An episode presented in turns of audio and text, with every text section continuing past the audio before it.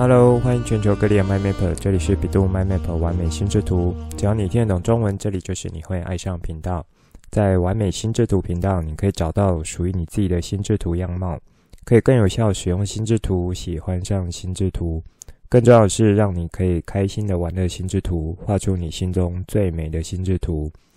这集我们继续从阶层结构来聊画好心智图的秘诀是什么。现在就来听传奇聊心智图，一起完美心智图。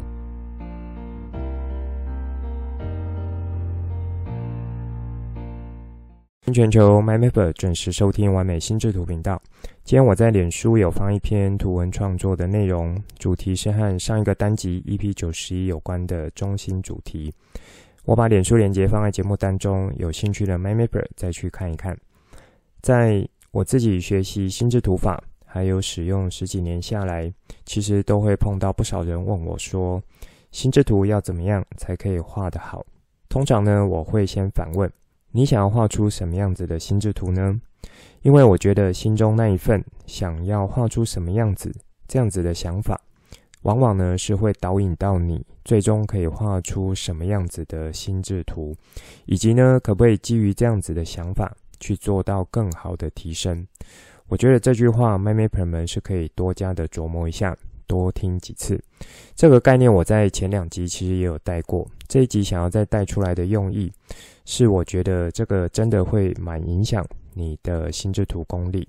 还有呢，对于心智图法的理解，以及后续应该怎么样去使用它、应用它，这些都会是蛮核心的关键的。我觉得另一方面呢是。心智图法，它从通尼先生提出来到目前已经差不多五十年左右时间，已经在各行各业还有各年龄层的使用，不管是使用经验，还有产生出来的范本，各式各样的主题，或是说横跨不同领域，还有结合一些商业模型等等的，可能是好用的，可能也是不太好用的，这些案例都累积了非常多。那比较生活例子呢，就可以想象一下，最早人类在喝咖啡的时候，其实是比较粗糙的，就是单纯去磨完豆子，冲泡完，那就当做是提神的饮料。慢慢的，人类呢是越喝越讲究，可能从气氛啊，那可能从可以加什么样啊、其他的内容物，可能是加啊、可可，或是加一些酒。那甚至呢，这个咖啡豆它可能从种植，然后怎么去做处理，还有像烘焙、冲泡，那或是其他因素，比如说豆子的保存、新鲜度，然后磨豆时候刀片的角度、刻度，还有烘焙的温度掌控、冲泡时的水流方向等等的，这一个一个呢，好像都慢慢的去研究出来，然后都可以成为影响最后这一杯咖啡风味的因素。那也因为有越来越多影响的因子去调整，那从这些面向去做微调，每个面向都调整出来，啊、都调整一些的话，最终其实产生出来的咖啡风味就可以说是千变万化了。举这个例子是要拉回来说，啊、心智图法发展到现在，从最早它的出发点就是啊、去引导大脑的思考流动，还有像收集。这个会诊资料以及呢帮助记忆，我认为是最早啊、呃，大概这几个大的方向是相对粗略的切入角度。那到目前呢，心智图法它啊、结合的领域也好，或是说啊、这个应用的范围也好，有越来越多元，然后也有更多不同切入角度。因此呢，呃，就是会让这个各式各样的心智图的应用都产生出来。还有像心智图软体的发展，以及它的进展之下呢，其实有越来越多的可能性。所以回过头来，先确认好自己想要的心智图是什么，然后以此为一个心中的大哉问，然后来帮助自己提升心智图的功力。我觉得就会是我在这几个单集中想要告诉 MyMapper 们的一个蛮关键的核心的。好，那以目前喝咖啡来说。可能是可以去分做平常去喝的咖啡，那就简单的分成美式或拿铁。那好一点的呢，可能就是像精品咖啡，可能喝到庄园级的，或是喝单品的等级。那画心智图，我觉得也可以有这样子一个初步的想法。比如说我在 EP 三十三、三十四和大家聊的四种使使用情境。那除了这四种使用情境之外，如果你有不同的使用心智图角度，你也可以用这样子的角度来去帮助你定义你要画这张心智图的目的和想要达成的效果是什么，来做一个思考。最近几周呢，我有机会去学校帮一个老师做代课，代课的科目是自然和生活科技，年纪呢是六年级的孩子。我觉得现在六年级的孩子是蛮活泼的。那我指的是说，在班级上很活泼。一些呢，以往觉得说在啊、班上要比较听老师的一些话啊等等之类的表现，现在看起来好像并不是想象的那样子。举个例子，比如说我可能才讲一句话，学生呢就会插个五六句。那接着这个学生讲的一些点，可能又触发了另一个学生想法，可是和上课主题没有太大关系的。那这个讲的东西可能又在触发另一个学生想法，就这样子，这几句话呢，往往就是偏离了我原本所说那句话的内容，有时候呢，甚至又歪楼过去了。又或是呢，有一些我讲的话，那孩子觉得说，诶，想要马上回应，一时间也没有想那么多，蛮容易就直接脱口而出心中啊、想要讲的话。那也没有考虑到说说话的轻重，或是说应该要怎么样来做一些呃选字。那往往呢就词不达意，或是说了比较粗俗的话语。好，会不会有 my mapper 们觉得说，哎呀，Coach 你真的是好像没有见过世面一样，怎么那么古板呢？现在都什么时代了，这有什么好大惊小怪的？那我自己是怎么来看这个现象呢？我必须先说，我觉得我对这群孩子的反应其实没有太大问题，因为这几年我在教育现场接触的这些孩子，其实这一定程度就是反映了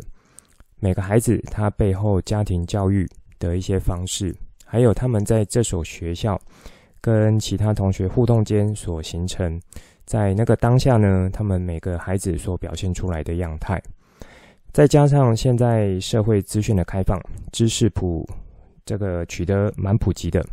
所以它形成每个人心中的价值观呢，其实是和以前有许多不一样的。所以一些奇奇怪怪的表现或是话语，我觉得都是非常有可能的。那在我心中，我觉得国小阶段孩子还算是蛮纯真的。如果到了国中或高中孩子，可能那种互动或想法会让你更大吃一惊。那拉回来往好的方面想呢？我觉得现在的孩子他是很愿意去表达自己想法，光这一点就会和我们这一代在学习的时候是有所不同的。这一点我认为在学习上面是蛮重要的，因为有把想法表达出来，老师才会知道说刚刚他所讲的内容或是过程，啊、你也可以把它理解成是一种沟通过程，在学生端的这个接受程度是如何。也因此，当下老师就可以判断说，这个孩子他可以理解的东西是不是老师想要传达的内容。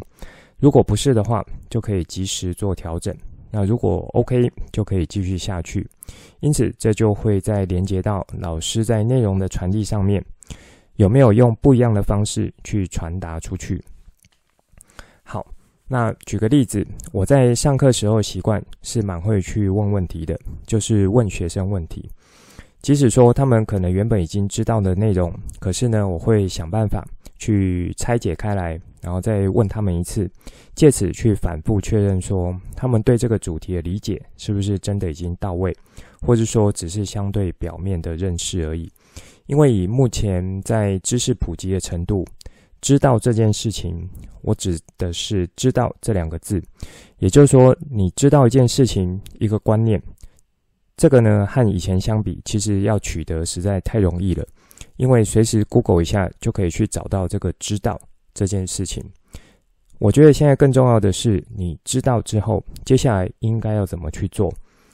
可不可以更进一步的去探究，或是说更进一步的去使用你所知道的这件事情？或是说，当你知道之后，有没有发现更深一层的问题，然后想要去做挖掘？那我觉得这个想法角度呢，才会是现在这个时代，还有将来是这个学生他更需要去培养的能力之一。所以我蛮常会利用在心智图法中的一些技巧，比如说关键字技巧，把一件原本他们觉得已经知道的事情和内容，去拆分之后来反问他们，看看他们是否知道，可不可以回答出来。还有像呢，我可以利用分类技巧，帮他们统整一下刚刚的发言，让他们觉得说，原来每个人一开始讲的好像是不太一样的，可是呢，老师帮他们统整之后，原来有一个更上位阶的一个概念，那这个概念其实都是包含了他们刚刚所讲的。好，举个例子，最近我在教他们自然资源还有能源这个主题。我就问他们说，以他们知道哪一些是属于可以持续使用、用之不竭的资源，那哪一些呢是属于会用完的资源？我从这个点和他们做讨论。大家一开始呢就七嘴八舌，你一句我一句。我听了一阵子之后，就在黑板上用心智图画出两大枝干，其中一个大枝干呢就是会啊、可以用不完的资源，那另外一边呢就是会用得完的资源。然后各自把他们刚刚所说的内容，这样子一问一答，呃，同时呢，我透过分类技巧和阶层思考来去问他们说，应该要怎么样把他们刚刚讲的内容放上去做整理。好，这样子呢，当整理完，也等于是统整了他们刚刚所说的啊、这个所有的答案。那他们呢，就会因为这样子啊、一个。讲出来，然后老师做好整理之后，很清楚的，等于是帮他们原本可能比较散落的资讯，做了一个非常有效的资讯整理。好，再来呢，呃，我会试着去问他说，这个取之不竭，呃，用之不竭的资源，为什么是用之不竭？和用完的这个资源，它的差别在哪里？这时候又是一阵七嘴八舌的回答，这群孩子想到什么就说什么，那有时候讲出来呢，还会被其他同学打枪，整个互动算是蛮热闹可爱的。好，那在这个过程中，其实你就会发现几个孩子他会比较认真去做一些思考，以往学到的用之不竭的资源，可能像啊、太阳、水力或风力这样的概念，他们可能就了解到这个阶层而已。可是呢，当我用关键字去把它拆开之后，改为问他们为什么是用之不竭。好，我就是只有用用之不竭的资源这样子的概念来去问他们，他们的思考就会开始往另一个方向、另一个点开始去做推论了。所以，透过这样的方式，慢慢去引导他们理解，看把原本呢看似很容易的。呃，一些知识，其实它背后是可以有更深层的理解层次，可以让他们去做思考的。那如果说，呃，有什么是我觉得这群孩子他在上课时候没有想太多，比较不够理想的话，那就是，呃，他们在深思熟虑这件事情的训练上面会比较少的。不过，我觉得这有一点一体两面的。因为呢，呃，我觉得和以前我们学习的时候相比，总是希望他们先愿意做表达，乐于表达，然后再去往深思熟虑这个层面呢来做学习和努力。好，那以上呢算是一开始想和大家分享一些东西，也就是目前在生活中我和心智图或心智图法有关的一些经验和自我实践的一些内容来和大家聊。上一集呢，和大家从中心主题的角度，呃，来做分享。这个是我预计和大家聊三个面向：中心主题、阶层结构以及内容的其中一部分。那我有先从三个面向的共通技巧，也就是想象力出发。这集我们也先来从想象力出发看看，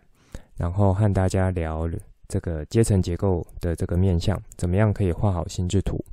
我不知道大家有没有想过，为什么心智图的阶层结构要长得像这样子？如果不是这样子的话，那会是什么样子？如果不是这样子的一种阶层结构，那会有一样的效果吗？心智图的阶层结构是什么样子？我觉得每位 MyMapper 们心中应该都有个样貌。现在的软体也很普遍，不同软体呢，它产生的枝干结构也都有一些不同，你也可以说是风格上的不同。可是它背后是有一些共同点的，也就是规则。这个就是当初托尼先生啊、他设计成心智图这个角度，他的一个想法和原则的。心智图的阶层结构、枝干的画法应该是怎么样做？好，这里呢就会连接到说，在开播前几集有和大家聊基础规则的部分。那几个单集，如果是新加入的 MyMapper，或是说已经呃有点忘记，或是想再复习的 MyMapper，就可以回头再去听。这边我不做太多展开。那我想带到点是说，当我们从想象力出发，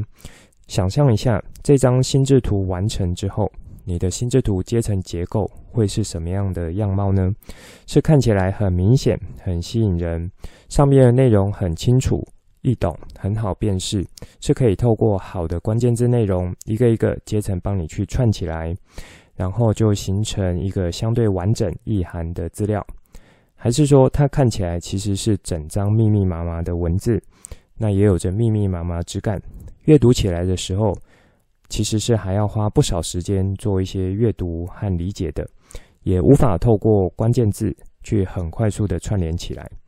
好，我想这些其实有很多很多的呃这个经验，应该 My Mapper 们都可以感受到。那在这里呢，其实还有连接到一些内容的部分。我们这一集呢，还是先回到比较阶层结构的面向来聊。所以，当你有了这一层想象之后，应该就会对你想要做出来的心智图，或是说心中那一张理想的心智图，会有了一个雏形样貌。所以，当你在实际操作过程中，就会有一个像是终点目标的东西去引导你逐步达成最终想要的那个样貌。这样子呢，你也可以理解成算是一种心理上的设定，去引导你更精进自己的心智图技巧，可以让你更好的去画好一张心智图。好，接下来我们就做一些展开，以阶层结构面向来说。其实是有包含了几个心智图法核心技巧，不知道有没有 My Mapper 们呃知道呢？好，这边呢我很快的讲一下阶层结构面向，包含了有水平思考、垂直思考，还有可以加上分类技巧这几个心智图法的核心技巧使用。以我心中相对理想的心智图阶层结构呢，它是一种有机的枝干结构，也可以说是具有生命力的枝干结构。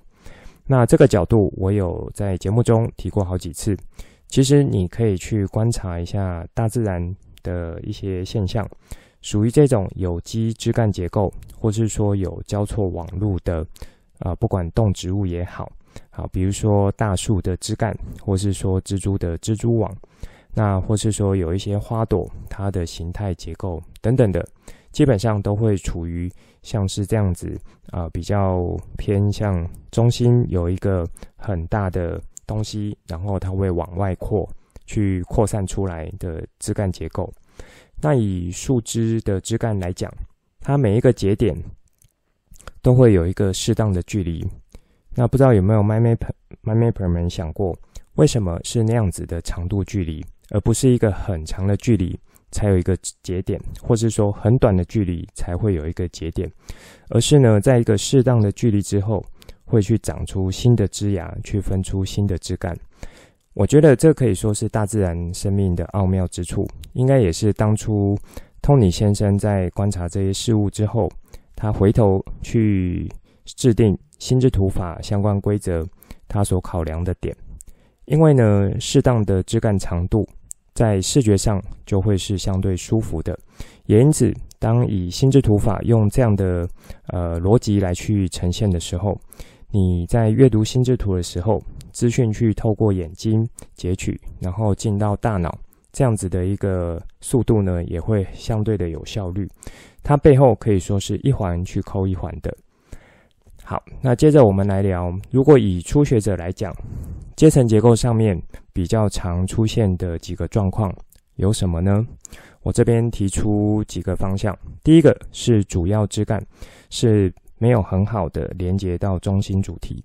或者说就只有细细的一条线，就从中心主题把它画出来，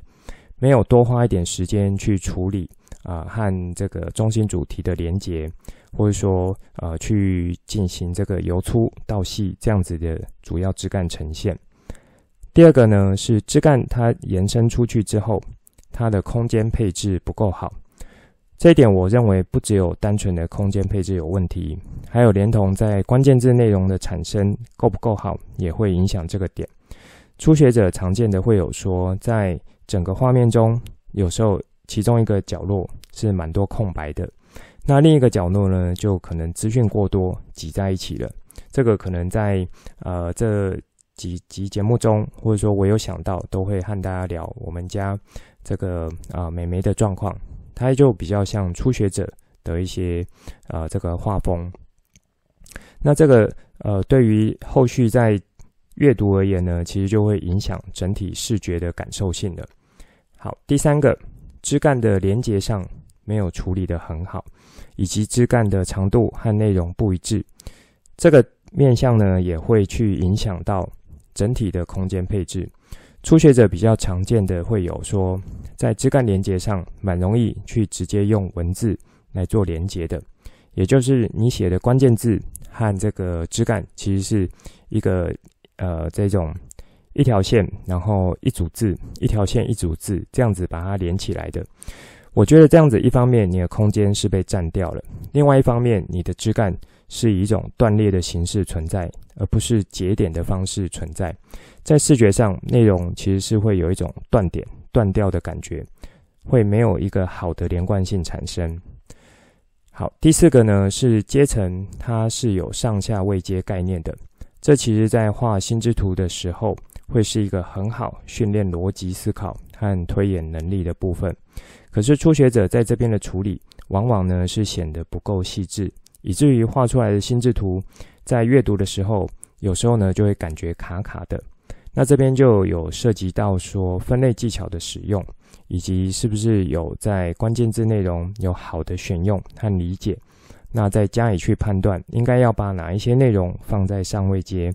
哪一些内容去放在下位阶，或是说当有比较末端资讯的时候呢，从这些末端资讯的理解去产生出更上位阶相对抽象概念，用这样子来去形成更好的枝干结构。好，这些我觉得是在阶层结构面向可以注意到几个地方。你也可以说，这些会是你想要产生这个枝干，或是这个阶层。那当要形成枝干连接的时候，它们的一个连接有效性是不是够的？那有没有真正的有效性？这些点，如果是使用软体的话，像我在节目中提过好几次，因为软体呢是自动帮你产生枝干和节点。在这部分训练就不见得会那么扎实。还有像我在啊 EP 八八和八九和大家聊软体的时候，有介绍到的 Cargo 这个软体，因为它是自动的就帮你把这个文字当成是一个枝干的连接，这个点我其实是啊没有太习惯的。这个我也有在节目中有和大家提到。好。我觉得软体方便性呢，它其实在画好心智图上面会比较无法提供更好的训练，是我觉得比较可惜的地方。那除非你是可以比较刻意去从啊、我有带到这些点，然后呢去从软体的实施上面做一点刻意练习，否则我觉得透过手绘方式来去做练习的话，虽然时间上花了比较多。可是花了这些时间，就是可以帮助到你在基础的扎实度上面，可以有更好的这个呈现的。好，那上面呢是比较从初学者角度来看，如果换个方向来讲，上面的这些点如果都有做到的话，那呃把它想成是画好心智图的几个秘诀，如果都有做到，是会带来什么样子的好处呢？第一个就是因为有把每一个枝干，不管是主要枝干或是延伸枝干，都有做好安排，因此会让整个心智图更加的有顺序性，也就是被安排妥当的意思。当一个有安排有序的资料呈现出来，你在阅读它的时候，你就会有相对清楚的理解，你可以更好的去掌握这张心智图。第二个，因为呢阶层安排适当，和这张心智图主题相关的概念、想法或是讯息，就会很好的被凸显出来。意思是，当呃虽然说心智图它的资讯是少的，可是当你读完整张心智图之后，你对于它要表达出来的背后意涵，其实不会啊、因为这个资讯的减少，也就是使用关键字的关系，而不够理解，反而呢，会因为这些关键字去帮你很好的做到思考的连结和触发。其实这样子呢，呃，是可以很快的让你去抓到这整张心智图的重点的。好，因为结构清楚、很清晰，也是很好做凸显。加上心智图它一目了然的特性，所以它带来的效果就是可以让你更有效率的去解读这张心智图。还有在阅读这张心智图的时候，是可以让你的思考自然而然会有一个优先的顺序，去透过先读主要的枝干，然后再去读延伸的枝干，接着再继续读到更末端的枝干。阶层安排很适当，同位阶呢，在这个呃属于水平之思考的枝干，就可以呃很清楚的去对应出来。那如果是上下位阶呢，就是属于垂直思考这样子的一种枝干内容，也可以很好的被安排。所以整个阅读起来就会是一种一气呵成的感觉。这边我觉得可以连接到之前和大家有提过，关键字选用的好的话，那么在解压缩的过程中。它是会形成一个很有效率的这个阅读呃习惯的。那也可以像上面所说，它是因为有一个有机的枝干来形成，然后一个有生命力的枝干可以这个形成的一种样貌和效果。好，那这算是这一集我想和大家聊的内容。在这一周呢，I O R 的更新我先做一下暂停，下周再补上。那以及这一周，我有提供在图文创作中和中心主题有关的篇章，我已经有把脸书连结放在节目当中，有兴趣的 MyMapper 再去做一下参考。以上就是这一集想和大家分享内容，最后帮大家整理一下这一集重点。一开始和大家分享说，心中那一份想要画出什么样子心智图的想法，往往呢会是引导你最终可以画出什么样子心智图。我觉得这个对我来说是蛮核心的关键，在这边呢，也是鼓励所有的 MyMapper 们，可以不时的拿出来自我审视一番，然后自我提问一番，这个点对你而言到底是会呃有什么样的的答案？接着呢，我和大家分享说，最近去代课六年级的自然和生活科技课程。我在和孩子上课和互动的过程中，我有使用哪一些心智图法的技巧，然后有把它融入到课堂上面。这一集着重的切入面向是阶层结构。我一样呢，请大家先从想象力的角度出发，想象一下什么样子心智图的阶层结构会是你理想中的样貌。那哪一种枝干结构呈现出来的样貌是你啊、呃、比较满意的？是你比较喜欢的，你愿意持续往那个方向去迈进的。阶层结构这个面向呢，有和心智图法几个核心技巧有关，分别是阶层思考，就包含了水平和垂直思考，还有分类技巧这几个部分。接着，我从初学者在处理阶层结构时候常见的几个状况和你们聊。那我有举出四个点。第一个呢是主要枝干的粗细和连接中心主题的处理，第二个是延伸枝干它空间配置的问题，第三个是呃这个延伸枝干它的连接问题，还有像它的这个长度和内容的关系，最后呢就是阶层它上下位阶的判断。好，接下来是如果阶层结构的这几个点处理得好的话，掌握好。可以带给画心智图的人哪一些好处呢？我有提出两个点。第一个是可以在一个安排有序的资料中去进行阅读，你会相对清楚的容易去理解。第二个，因为这些结构和阶层枝干脉络是清楚，所以呢是可以帮助你去做到更好的思考连结以及触发。还有让你更有效率的去解读这张心智图。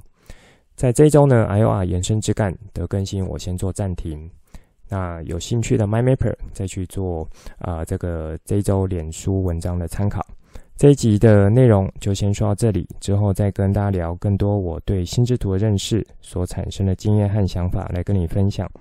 带你一起重新认识心智图，一起喜欢上心智图。希望你会喜欢今天的节目。本节目是由比度 My Map 完美心智图直播，我是传奇，也可以叫我 Coach。欢迎你听了之后有什么新的想法与角度，可以跟我互动，画出心智图或是留言来跟我分享。